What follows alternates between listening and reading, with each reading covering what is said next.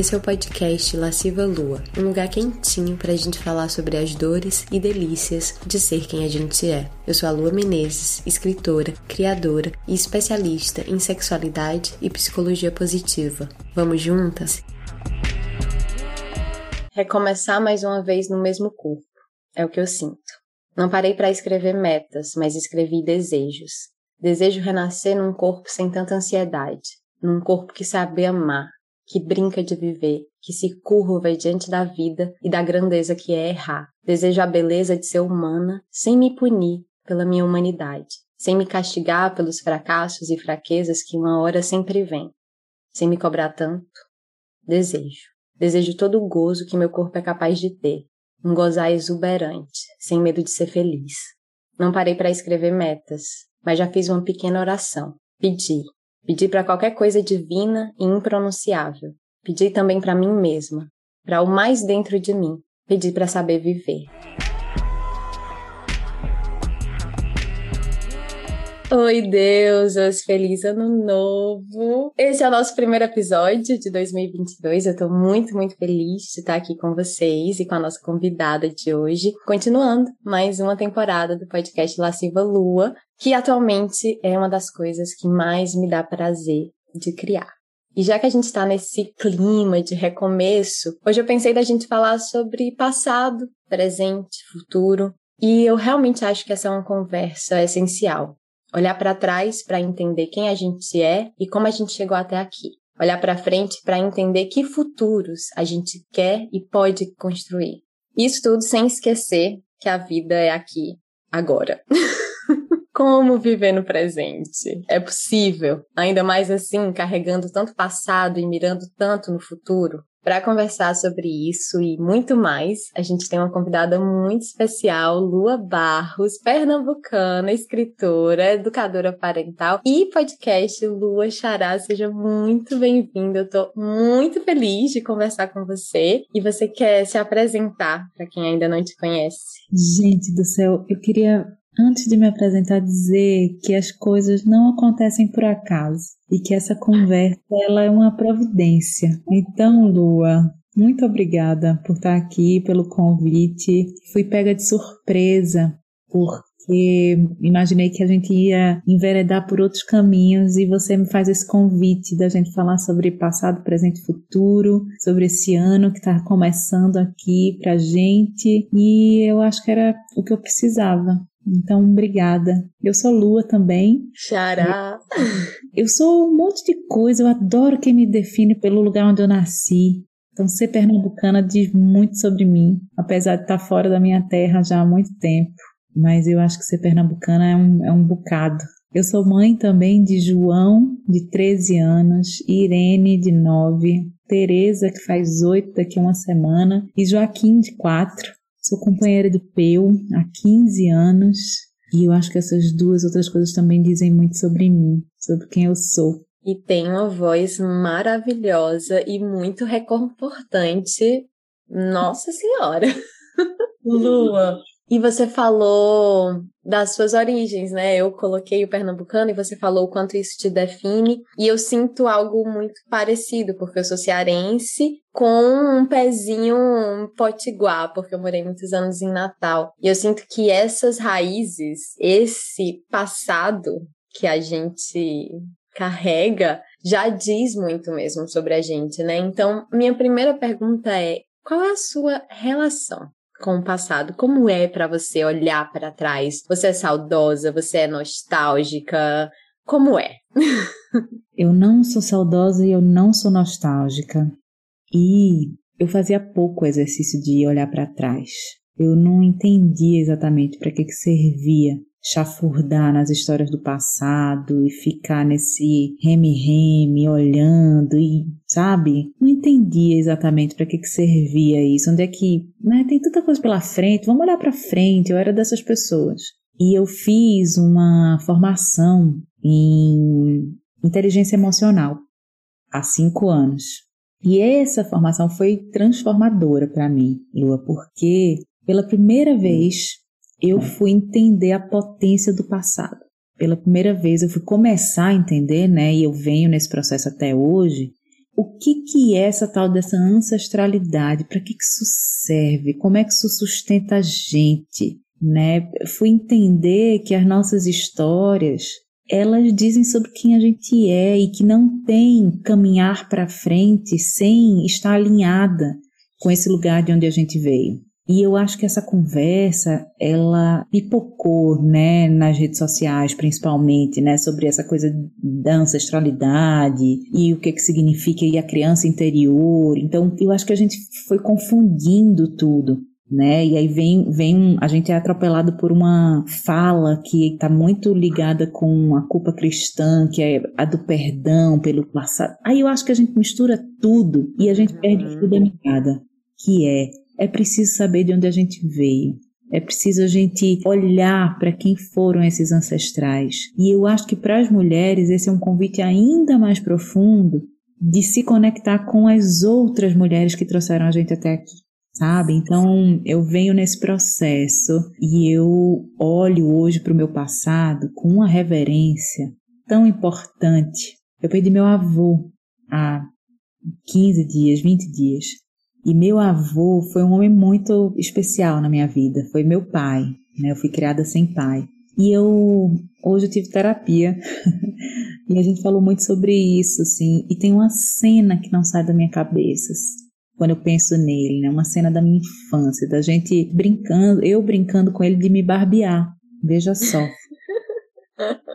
o sonho do patriarca da família, mas veio uma neta e ele não se fez de rogado. Ele disse: não tem problema, não. É uma menina, é uma menina, mas eu quero levar ela para os meus programas. E eu entrei no universo do meu avô, sabe? Eu entrei num, num universo muito masculino, numa família de muitas mulheres, numa mãe muito forte. Então, esse avô me compõe de um jeito muito bonito, sabe? E eu tenho pensado muito nele, eu tenho pensado muito nesse passado, como foi bonita. Eu vim de um lugar de muito amor, é muito amor que me traz aqui hoje, sabe? Ai, que coisa linda. Meus pêsames pelo seu avô. E eu fico pensando, do meu lado, eu tenho também essa reverência ao passado.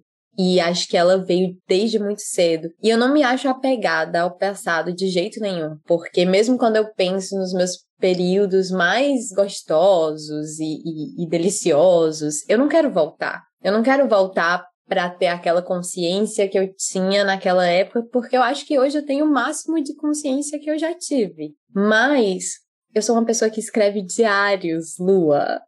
Desde os 10 anos de idade eu tenho o meu diário de quando eu tinha 10 anos. Então eu sou essa que gosta de guardar porque a gente esquece muito. A nossa memória é muito frágil, né? A gente acha que a gente lembra de tudo, mas às vezes eu pego os meus diários para reler e eu fico, meu Deus, como é que eu esqueci isso? Isso um dia foi importante o suficiente para eu anotar, para eu deixar aqui perpétuo, mas eu já esqueci.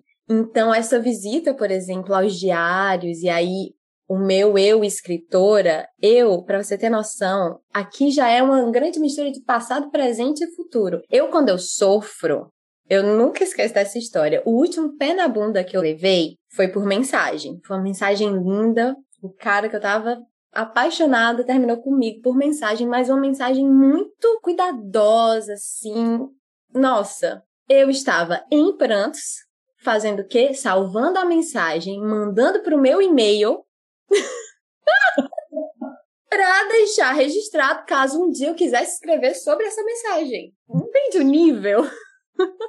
é, eu voltei da casa da minha avó com uma, um envelope, Lua, com várias fotos maravilhosas. E fazia muito tempo que eu não me via criança, porque eu, eu saí de Recife há muitos anos, eu me mudei muito, já mudei de cidade e tal. E não carrego muita coisa comigo né? Então, voltar da casa da minha avó com esse envelope de fotos foi tão importante, tão importante para me centrar, sabe? Assim, cara, eu venho desse lugar e esse lugar diz sobre mim, diz sobre coisas que eu falo sobre mim. Eu sou uma pessoa muito responsável. De onde vem isso? Não é porque eu sou mulher, porque eu sou mãe.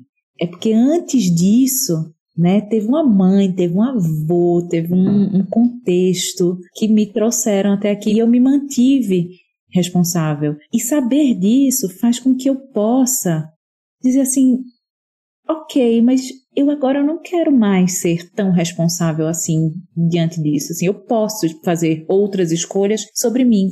Eu posso contar outras coisas a meu respeito. Eu não estou presa a isso. Se eu não sei de onde venho, eu fico só repetindo, né? O que eu escuto sobre mim. E aí eu fico presa a uma ideia que eu não necessariamente mais me sinto pertencente a ela. Então, eu acho que saber de onde a gente veio é muito importante. E eu, nesse meu trabalho com mulheres, né, no processo que eu faço junto a mulheres, uma vez eu tive muito próxima de uma mulher que é uma pessoa que eu gosto muito, que ela foi adotada. E ela nessa nesse ponto, nesse momento da conversa, ela dizia assim: "Não tenho essa referência, não sei, né? Não sei quem foi". Ela até conhecia a mãe, ela tinha ido atrás da mãe biológica, né? Mas era isso, a história terminava aí para ela. E eu queria dizer para essas mulheres, né, que não têm esse contato com essa ancestralidade, com essa família original, que isso também não é um problema, porque a família é aquela que nos acolhe, né? E eu lembro muito da gente tendo essa conversa, assim, de eu dizendo para ela, vou chamar ela de Valentina para não dizer o nome dela. E eu dizia para ela, Valentina, isso não é uma caça às bruxas, a gente não precisa saber, a gente precisa estar tá com os ouvidos atentos. Quais são as histórias que essa mãe adotiva conta sobre as mulheres da família? Porque de alguma forma essas histórias elas estão espelhadas sabe? Então, também para que a gente não fique nessa busca por um passado que às vezes não realmente não chega a gente. A história foi interrompida por alguma razão. E que a gente não fique num processo de culpa, sabe? Ah, eu não tenho, eu não sei. Saiba até onde for possível saber. Sim. E você tocou num ponto que eu sinto que é fundamental, que é a relação do passado com o autoconhecimento. Né? No meu trabalho, eu bato na tecla do autoconhecimento o tempo inteiro, porque, para mim, o autoconhecimento salva, o autoconhecimento liberta, isso que você falou. Se você sabe quem você é, você fica muito menos suscetível a acreditar no que os outros acham que você é ou que você deve ser. Então, o autoconhecimento é realmente muito emancipador. E para mim, olhar para o passado é muito isso também. Escrever diários é muito isso também, porque eu comecei a escrever criança, adolescente, para me entender naquele momento de confusão, aquela, sabe, adolescência, aquela coisa horrorosa, você muito sensível a tudo e eu era muito dramática, sentia muito, tudo era muito grande, então tinha que desaguar para algum lugar. E ao mesmo tempo, hoje, olhando para trás, eu vejo como olhar para trás me fez uma mulher mais forte, nesse sentido de eu fui entendendo o que é que me machucou, que mentiras contaram sobre mim, que eu aceitei, que eu acatei, que eu acreditei, que traumas me estacionaram em algum lugar. E logo cedo, acho que é cedo, com 20 anos eu comecei a fazer terapia. E na terapia a gente volta muito. E eu era a única dos meus amigos que fazia terapia, era numa época que terapia não é que nem hoje, que todo mundo fala, que todo mundo faz, todo mundo assim, né? Pelo menos na minha bolha, todo mundo. E eu comecei. E foi a melhor decisão que a Lua de 20 anos poderia ter feito, porque a partir daí eu sinto que foi só sabe, pequenas libertações e, e, pequenas e grandes epifanias. Então eu tenho muito respeito pelo passado e cada vez mais, quanto mais eu amadureço, eu tenho uma vontade enorme de honrar o passado. Essa palavra honra, pela primeira vez começou a fazer sentido para mim alguns anos atrás como uma palavra muito forte, sabe, de honrar o meu caminhar, honrar cada passinho que eu dei para chegar até aqui, cada desafio, cada dificuldade e cada coisa que antes eu odiava sobre a minha própria história. Então, já contei aqui pelo podcast antes, mas você não sabe. Eu nasci com uma deformidade nos pés, com o pé torto. No linguajar comum é o pé torto, né? Que era para trás e para dentro, o meu pé. E sofri bullying na escola, tive que fazer cirurgia muito nenenzinha ainda, mais de uma cirurgia, aparelho ortopédico. Enfim, isso foi um mega trauma que me configura desde o nascimento. Literalmente, desde que eu nasci. E por muito tempo eu odiei isso. Eu lembro de que eu ia dormir desejando um outro corpo que não o meu, um corpo com pés não tortos, um, sabe, um corpo reto. E quando eu entendi que os meus pés me tornaram a mulher que eu sou hoje, muito mais empática com a dor do outro, porque eu senti dor muito cedo, dor física mesmo, inclusive. E eu fui entendendo que outras potências esses pés tortos me trouxeram, realmente é reverência, é honra, é carinho pelo que a lua de, sabe, tão pequenininha, tão novinha, tão sem estrutura ainda teve que lidar. Então, você sente alguma coisa assim, parecida? Nossa,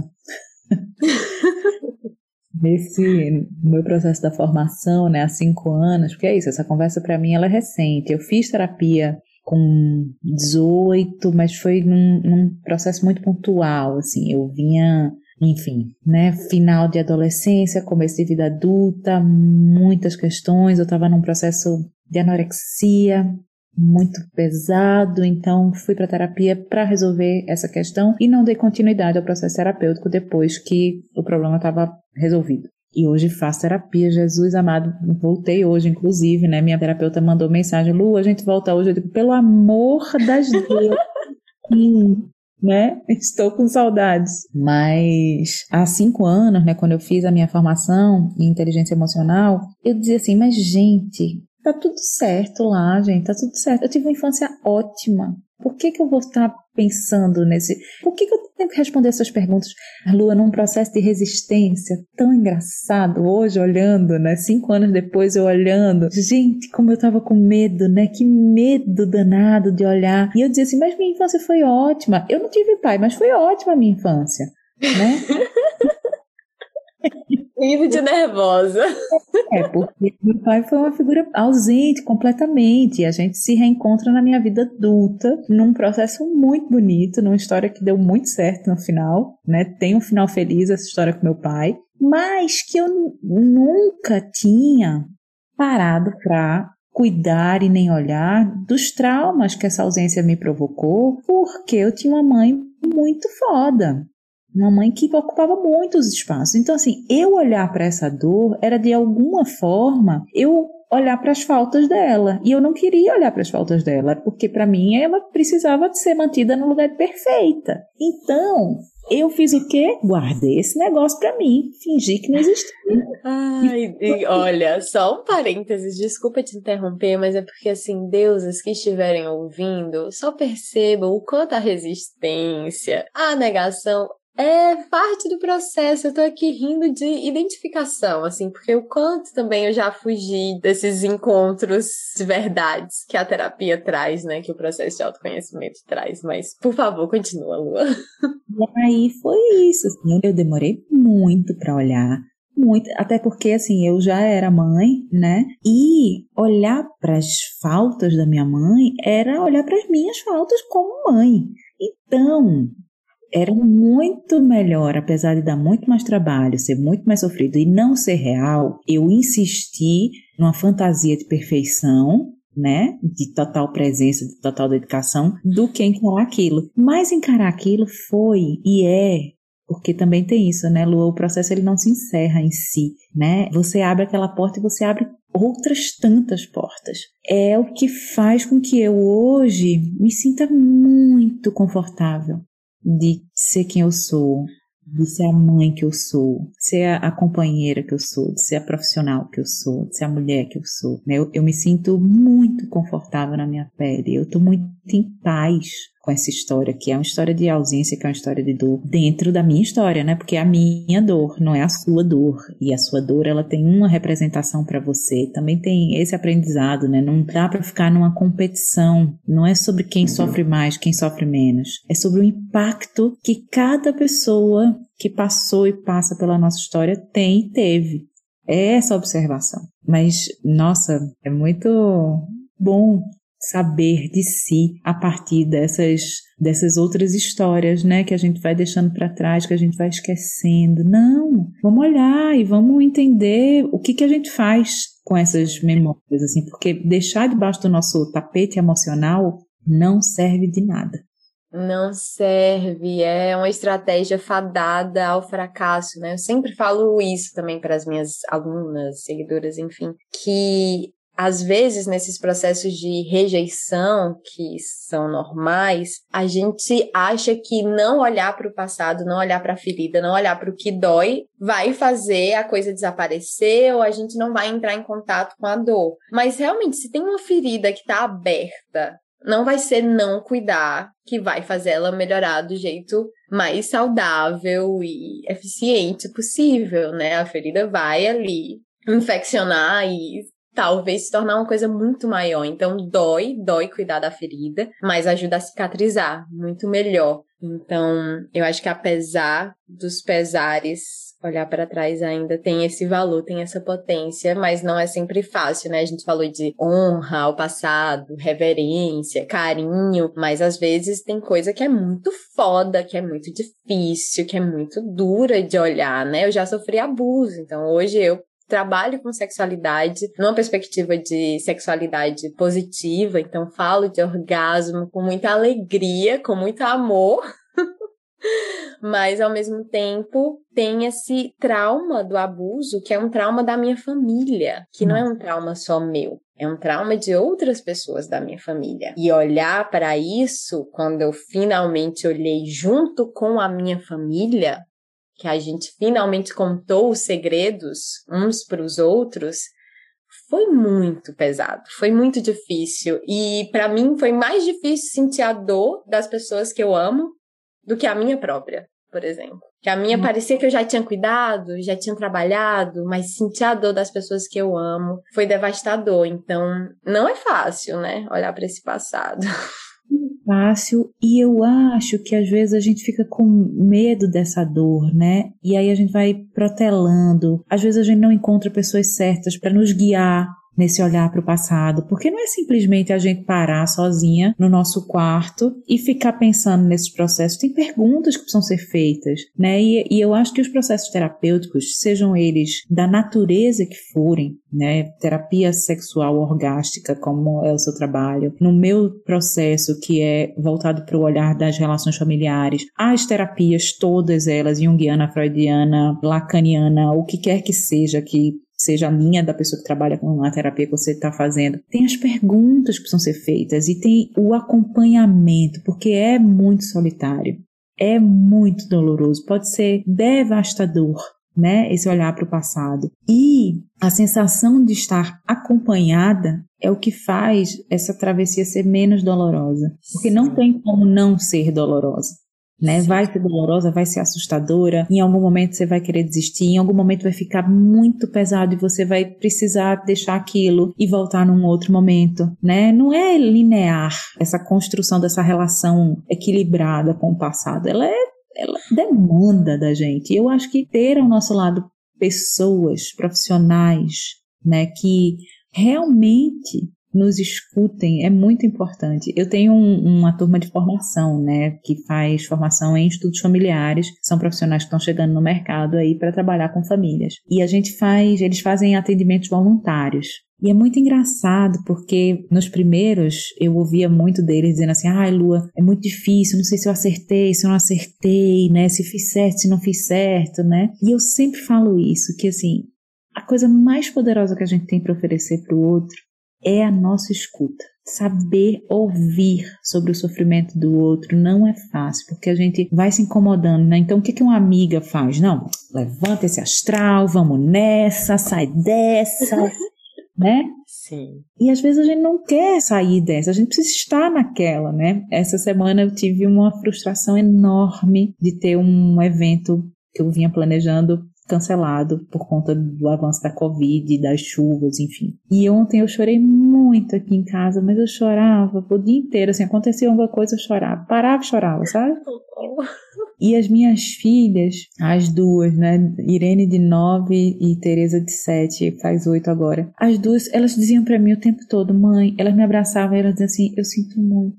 Ai, meu Deus, que lindo! E era isso que elas podiam me dizer, sabe? Nenhuma delas tentou dizer assim: não fica triste, mãe, mas você vai fazer novamente, você vai fazer outra daqui a pouco. Depois você vai fazer, que bom, mãe, que você vai ter. Não! Eu sinto muito.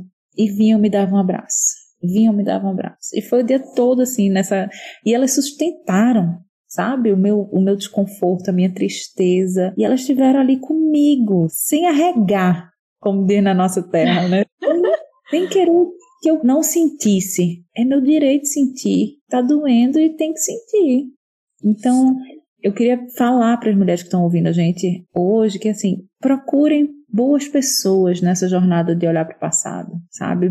Bons profissionais que escutem, porque é intenso.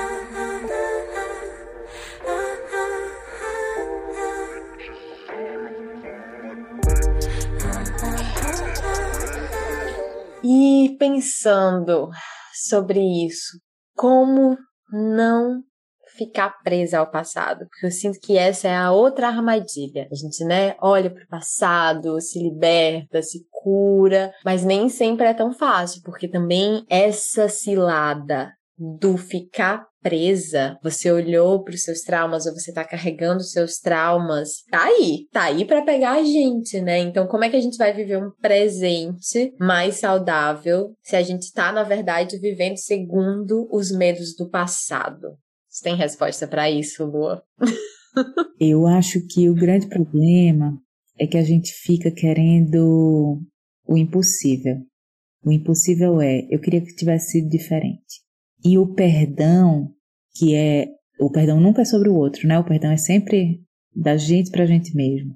Seja que a gente precise perdoar alguém ou se perdoar, mas é, é sempre pra gente. E o perdão é, é essa essa certeza de que a gente não muda o que aconteceu. Vem a clareza, um relampejo de ideia, diz assim, não podia ser diferente, não foi diferente, não será diferente.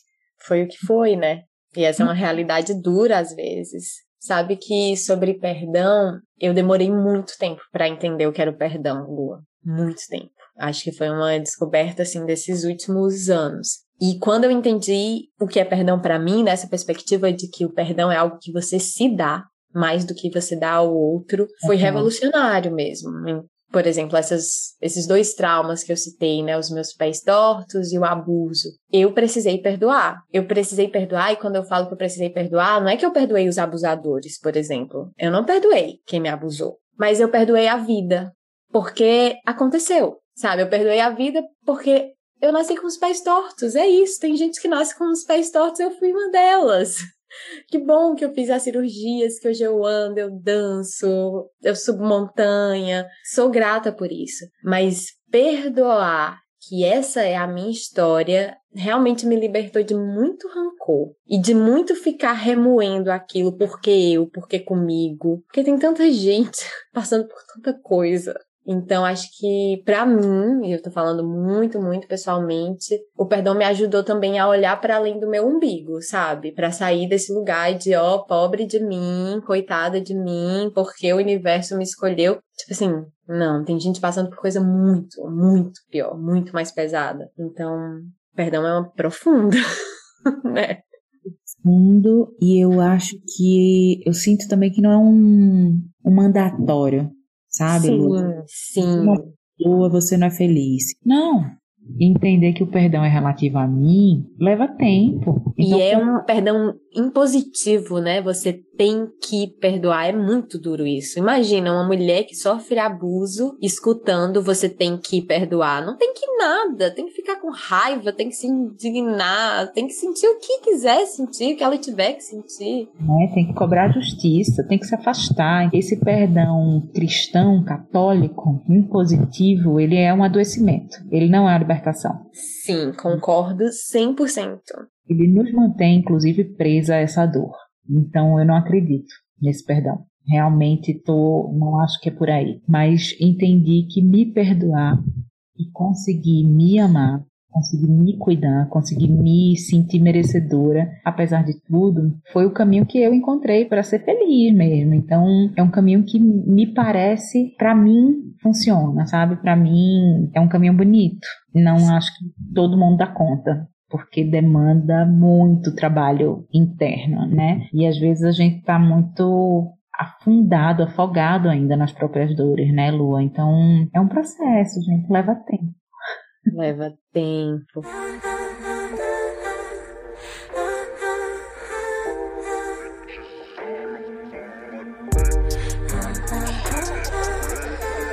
E aí, mirando aqui mais no futuro, já que a gente já falou muito de passado, como é para você, então, com toda essa herança e conhecimento do passado, como é a sua relação agora com o futuro? Você é polêmica, hein? Não Eita, se você... pai! Eu tenho pensado muito nisso, assim, né? O que, que é esse. O que, que são essas projeções que a gente faz dessa vida que há de vir, há de chegar. Eu não sei, eu não, eu tenho feito um exercício contrário, sabe? É menos sobre o que está para frente. O que está para frente eu não sei, eu não conheço. E eu acho que a pandemia, né, ter tido que ficar isolado, quarentenar, as fronteiras fecharem, o mundo inteiro. Eu acho que para mim foi um chamado muito forte para o que é esse amanhã. Não tem, não sabemos. Né? Não sei se você assistiu Don't Look Up assistir o filme da Netflix? Talvez chegue um meteoro. Eu acho que se for um meteoro vai ser ótimo. Um meteoro é isso, a gente chama todo mundo, faz uma festa, morre todo mundo junto. Acho que não vai ser um meteoro, não. Mas essa coisa, né? Não sei o que, que tem, não sei, não sei o que, que vai ser esse amanhã. E não saber não me angustia. Por quê? Porque eu trabalho já a minha necessidade de controle na terapia. eu não sei se tem futuro, sabe, Lu? Assim, eu, eu, realmente eu não quero. E assim, não me angustia ficar pensando que o futuro não existe. Eu tenho trabalhado minha necessidade de controle na terapia. Então. Maravilhosa. Cara, eu tenho quatro filhos, uma casa, eu tenho um trabalho me demanda muito. Eu tenho planos para essas pessoas e para essas relações, claro que eu tenho planos, mas eles não são, é tipo, onde você pretende estar daqui a 10 anos? Gente, eu quero estar viva, feliz, assim, eu não, eu não eu quero menos, sabe? Do que eu já quis. Numa ansiedade. Eu fiz 40 anos ano passado e também foi muito maravilhoso fazer 40 anos. Muito bom. 40 é uma idade sensacional, assim, sabe? Você tá mais você está mais em você. E então esse futuro, eu não sei, eu não, eu não tenho pensado muito sobre o futuro de forma ampla, longeva. Eu vou aqui, ó, hoje, o que é que eu faço hoje? Eu me alimento bem, eu cuido da minha saúde, eu cuido dos meus movimentos, eu sinto prazer, eu conheço meu corpo, eu me relaciono com meus filhos, eu olho no olho do meu marido, eu é isso. E isso hoje vai construir alguma coisa que eu não sei o que é sabe que tem uma, uma citação do Camus, que é um filósofo que eu amo, escritor que eu amo, e ele fala que a maior generosidade para com o futuro consiste em dar tudo ao presente. E eu li isso, olha, não sei, acho que eu tinha uns 16 anos quando eu li isso e eu nunca esqueci. E eu sinto que eu tô num caminho ainda um pouco ambíguo em relação ao futuro, porque por alguns lados tem coisa que realmente não saber não me angustia e eu fico em paz. Então, às vezes, eu noivei ano passado. E aí, às vezes eu recebo umas perguntas assim de seguidoras dizendo: "Mas você não tem medo de acabar? Você sempre diz que não acredita que nada é para sempre. Por que você noivou?" E eu, gente, mas o noivar foi agora. O que vai ser depois, eu não sei. E esse não saber, eu fico em paz. Mas em relação ao meu futuro individual, profissional, eu ainda sou tão ansiosa, Lua, tão ansiosa. É um inferno. É um inferno. A ansiedade é realmente o meu maior desafio em termos de saúde mental, espiritual, emocional, tudo. E não só minha, né? Porque eu vi que, segundo a OMS, o Brasil é o país mais ansioso do mundo. Tá todo mundo ansiosa, tipo, que loucura é essa que a gente está vivendo? Que incapacidade é essa que a gente está vivendo de não conseguir viver o presente, o aqui e agora? Porque o futuro é, é isso, é uma projeção e a ansiedade é esse, essa tentativa de viver no futuro que não existe. De controlar. Controle. Que, que, que, pra mim, tudo vai voltar pro controle. Sabe, assim, muitas coisas vão voltar para o controle, muitas coisas. A gente às vezes está preso ao passado porque a gente quer controlar o que aconteceu no passado, não controlamos. A gente está ansioso porque a gente quer controlar o que vai acontecer no futuro e a gente não sabe, a gente não controla. É muito engraçado isso porque Pedro, meu companheiro, ele diz que eu vou enterrar todo mundo. Veja só, faz 15 anos de casado esse ano. Ele me contou ano passado que eu não fecho nada, nenhuma tampa. Eu abro a manteiga e eu não fecho a manteiga. Eu abro o azeite e eu não fecho o azeite. Eu abro uma gaveta e eu não fecho a gaveta. Eu abro a porta do carro e eu não fecho a porta do carro. Eu ouvi esse episódio do podcast e devo dizer que o meu companheiro é exatamente como você, Lua. Ele é essa pessoa que não fecha nada e até hoje eu ainda fico dizendo fecha e eu tenho que aceitar. Eu tenho que aceitar, não é? Não é para lhe irritar, entendeu? Pode ter certeza. É uma distração, é um não pensar assim, sabe? Eu acho que eu tenho quatro filhos porque eu sou distraída. eu não me estresso, assim, eu não. Óbvio que eu me estresso, mas eu tô muito no fluxo das coisas, sabe? Assim, muito no fluxo das coisas. Então, assim, a, quando eu tenho episódios de ansiedade, eles são muito pontuais, eles estão muito relacionados a alguma coisa específica. Mas, no geral, eu sou zero ansiosa, Lua. E eu acho que essa é uma conquista. Nossa, meu sonho, meu sonho. Uma conquista, assim, é uma conquista de um entendimento muito consciente de que as coisas não estão sob meu controle. E o que está sob meu controle, eu estou cuidando, eu estou fazendo o melhor que eu posso. Mas tem coisas que não estão, e aí eu me encontro com o meu tamanho, com a minha finitude, eu me encontro com, com a natureza, sabe? Eu me encontro com o que é de fato grande, poderoso. Eu não sou, então vou entrar nessa pira. Ai, pra mim é. Tô aí nessa caminhada. Espero chegar nesse estado de não ser ansiosa. Já parei de dizer que eu sou ansiosa, agora eu digo que eu tendo a ansiedade.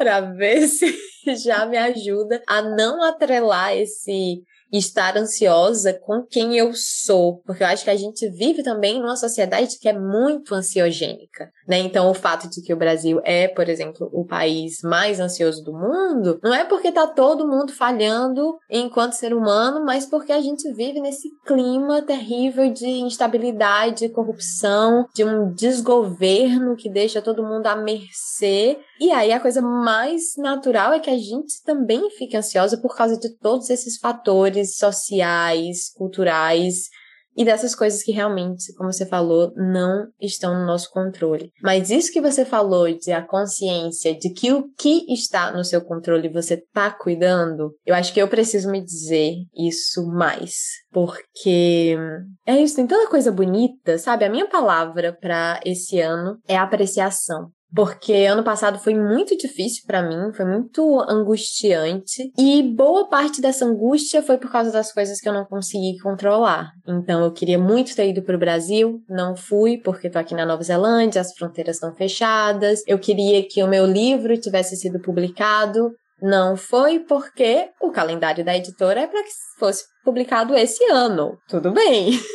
Então, várias coisas que eu queria que não aconteceram me fizeram não aproveitar as outras coisas maravilhosas que estavam acontecendo. Então, apreciação do presente, do que é, do que eu tenho, do que eu sou, do que está, é a minha, minha maior meta desse ano. Você tem uma palavra para esse ano? Li paciência. Paciência. Ai, axé. porque eu acho que esse ano vai ser uma grande travessia de deserto. Né, eu acho que esse ano vai ser um ano muito difícil aqui no país, assim, a gente tem eleição e onde eu for, eu vou dizer que eu voto em Lula e eu vou convocar todo mundo para essa mudança, que a gente não vote com ódio, que a gente vote com amor e vou falar e... Por favor. Olha, quem quiser deixar de me seguir porque eu voto no Lula, não, Beijo, amada, volte quando quiser. Realmente não tem o menor problema e acho que todo mundo tá aí. O que, que eu posso fazer? Eu posso ir lá e, e mudar o governo? Não posso ainda. Eu posso votar e eu posso falar sobre meu voto e eu posso chamar as pessoas para essa conversa e eu posso entrar em debates não violentos sobre o que, que cada um tá achando, como é que cada um tá se sentindo. Isso eu posso fazer. Então eu vou cuidar de fazer isso onde quer que eu chegue. Quem me contratar para palestra esse ano vai ter que ouvir um tilelelele 13, é 13, galera. E aí eu vou com isso cuidando da minha ansiedade diante desse cenário político que a gente vive. Boa. Sabe? Porque é isso, só se angustiar, eles ganham. Isso né? é muito verdade, né, Lua? E essa consciência do a gente não é onipotente, mas a gente também não é impotente. Então, tem sempre algo que a gente pode fazer. Ainda mais a gente que está numa posição de um pouquinho mais de privilégio, de condição. O que que a gente pode fazer? E eu sou pós-graduada em psicologia positiva e a psicologia positiva tem alguns estudos que mostram como a satisfação, a gratidão, a sensação de bem-estar, de quando a gente faz algo que tem um benefício para além da gente mesma, para além do nosso umbigo, essa sensação de bem-estar dura por mais tempo e é mais profunda. Então, olha que potente isso. Isso é muito lindo. É muito lindo, né? Eu fiz a pós da PUC em psicologia positiva. Ah, eu também! E foi muito transformador. E outra, uma coisa que eu entendi, Lua, também, que é assim: eu não sei quantas pessoas vão ouvir essa nossa conversa, mas se uma pessoa ouvir essa conversa e essa uma pessoa pegar, pincelar uma coisa que foi dita aqui hoje, e isso tocar essa pessoa, já valeu. Sim. Eu a gente, as redes sociais e essa, esse entendimento que cada um de nós é uma empresa por si só, esse entendimento neoliberal, né? A gente precisa fazer, a gente precisa acontecer e nós somos os agentes de transformação da nossa própria vida, o que ausenta o Estado da sua função, né? Faz com que tudo que a gente fizer tem que ser grandioso, tem que ser para muita gente, tem que ser. Não, não, é pequeno. Se eu fizer uma transformação em um, você em outro e ela em outro, muita gente que é transformada, sabe? Então, assim, isso também me ajuda a não pirar com as redes sociais. Isso me ajuda a manter meu ego bem no lugarzinho que, que ele precisa estar, sabe? Que é funcionando, né? não alterando o sistema, o meu sistema, mas assim, eu vou tocar uma pessoa com a minha atitude, com a minha palavra, tá tudo certo, que bom, é uma, tá massa já. Sim, e eu acho que tem gente que talvez né, não, não tem um número X de seguidores, que acha que não pode fazer nada, ou que se fizer para um, para dois, para as pessoas ao redor, para sei lá quem, é pouco. E não é pouco, né? Essa também é uma uma lição que eu me rememoro, sabe? Porque eu lembro que quando eu comecei no Instagram, cada mensagem que eu recebia de uma mulher dizendo: Nossa, Lua, você tá me ajudando a curar o trauma de um abuso, a gozar, tive meu primeiro orgasmo, sair de uma relação abusiva, eu ficava tão feliz, Lu, eu ficava tão feliz. Eu ia salvando todos os prints numa pastinha que era para quando eu estivesse duvidando de mim, eu ir lá e lembrar, sabe? E aí, conforme os meus números de seguidores foram subindo, eu fui ficando doida. E eu fui deixando de me emocionar. Olha isso! Em determinado momento, eu fui deixando de me emocionar com essas mensagens lindas, íntimas, profundas que eu recebia. De olhar e falar, ok, cadê? Cresci hoje? Já passei de tantos mil seguidores? E quando eu percebi que isso tinha acontecido, eu fiz, não, não dá. Para com isso. E aí voltei. Toda vez que eu leio uma mensagem, eu tento assimilar mesmo o significado daquilo, de você tocar uma outra vida humana com todas as suas complexidades. Isso é muito. É pequeno e é grande ao mesmo tempo. E tem muita beleza, né?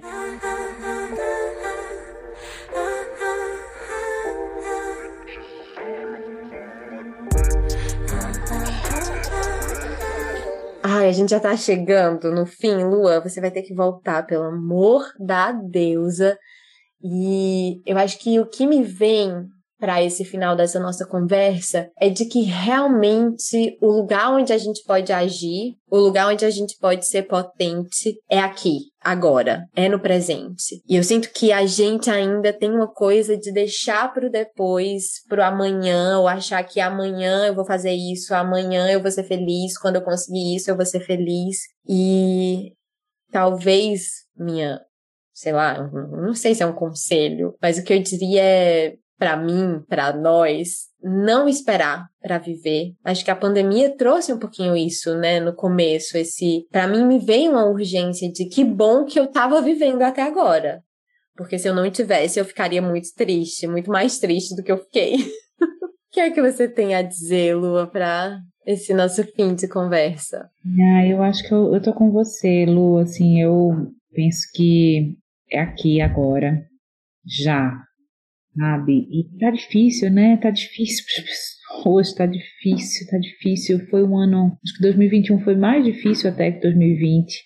Para é, mim foi. E eu acho que aqui no Brasil a gente flertou com a liberdade, flertou com a felicidade, flertou com a possibilidade e nada disso está acontecendo nesse começo de ano, né? Então a gente está no comecinho de janeiro e já tem tanta desgraça acontecendo, tem tanta dor circulando, tem tanto medo novamente né, entre a gente, assim, uma possível perspectiva de talvez ter que ficar mais quieto em casa novamente por conta dessa nova variante. E graças a Deus a vacina faz com que a gente não tenha mais tanto medo de morrer, mas ainda assim existe essa a doença tá aí, né? Mas eu não sei, eu tenho pensado muito em quem está ao nosso lado nesse processo, nessa travessia, sabe, Lu? Assim, quem são as pessoas com quem a gente se relaciona? Quem são as pessoas para quem a gente liga? Quem são as pessoas que olham no nosso olho, que seguram na nossa mão? Quem é que está disponível para ofertar afeto, para dar colo? Porque a gente vai precisar de colo. Então, que a gente saiba durante esse ano que a gente está começando, que a gente saiba cuidar das nossas relações, que a gente saiba se cuidar, entender o que é que não cabe mais, o que é que eu não vou mais permitir, autorizar na minha vida, o que é que eu vou buscar, com quem eu vou me relacionar. Eu acho que a qualidade das nossas relações, elas dizem muito sobre a qualidade da nossa vida. Então, psicologia positiva diz que é o maior fator, né? Preditor de bem-estar a qualidade das nossas relações. A gente precisa de conexão, né? Somos seres sociais. Então acho que as nossas conexões realmente são são muito importantes. Em relações que a gente não está mais feliz, a gente vai permanecendo em amizades que não nos nutrem mais, a gente vai deixando que o outro invada nosso espaço não, se a gente quiser viver esse ano, porque sobreviver é fácil, mas se a gente quiser viver 2022, eu acho que a gente vai precisar colocar a mão na massa nas nossas relações, sabe? E entender assim, cara, isso eu não vou mais permitir, isso eu vou buscar, isso eu desejo, isso eu quero, isso eu não quero. Que a gente saiba conseguir dizer isso em voz alta. E isso está ao nosso alcance. Isso é algo que a gente pode fazer.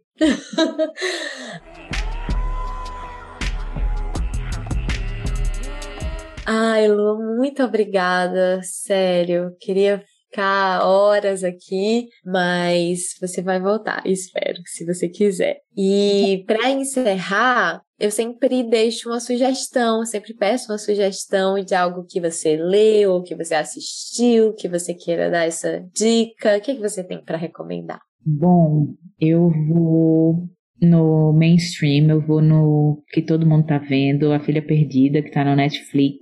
O filme baseado na obra de Helena Ferrante, num livro brilhante dela. E vou também num livro que eu li essa semana, o livro da Jamila Ribeiro, Cartas para Minha Avó. Uma coisa assim maravilhosa. Você querendo beijar na boca de Jamila Ribeiro, assim, que mulher, que força. Ai, eu já li esse livro, é maravilhoso. E eu acho que é um ótimo livro pra gente. Quando eu terminei, além de tudo que eu senti e da admiração que eu tava, eu pensei, esse é um ótimo livro pra gente dar pra também educar as pessoas sobre racismo. Porque como é biográfico, eu sinto que algumas pessoas que talvez teriam resistência de ir atrás de ler, estudar sobre racismo, etc, etc, talvez ali através do afeto que ela escreve possa se tocar e rever o racismo, o próprio e o da nossa sociedade, né? Então é um livro incrível, muito, muito delicado e muito forte. Eu quero indicar para todo mundo Cartas para Minha Avó de Jamila Ribeiro. Leia. E tem tudo a ver com o nosso tema. Sim, pois é, presente, passado e futuro. Total. É. Eu vou indicar o podcast Dilemas, que é o podcast da Lua e do companheiro Pedro, que é muito, muito maravilhoso. Eu amo, eu amo Dilemas. Estou aqui, ouvinte. Lu, obrigada pelo convite. Eu amei essa conversa. Muito bom, muito bom. Me realinhou essa conversa hoje. Obrigada, querida. Ai, obrigada a você. Deusa, espero que você tenha gostado desse episódio. Para acompanhar mais conversas e conteúdos suculentos, basta assinar a minha newsletter através do site www.lascivalua.com. Se você quiser mais informações sobre os meus cursos e workshops deliciosos, você encontra tudo lá no site também. Não esquece, deusa, prazer é aprendizado. E se você ainda não me segue no Instagram, segue lá, arroba lascivalua com três As no final. Até o próximo. O podcast Lasciva Lua é uma criação de Lua Menezes, edição de Domênica Mendes, trechos de música de Luísa e os Alquimistas, produção de Gilvana Dias, Sandrine Miller e Laura Fernandes. As artes gráficas são de Deia Guandalini.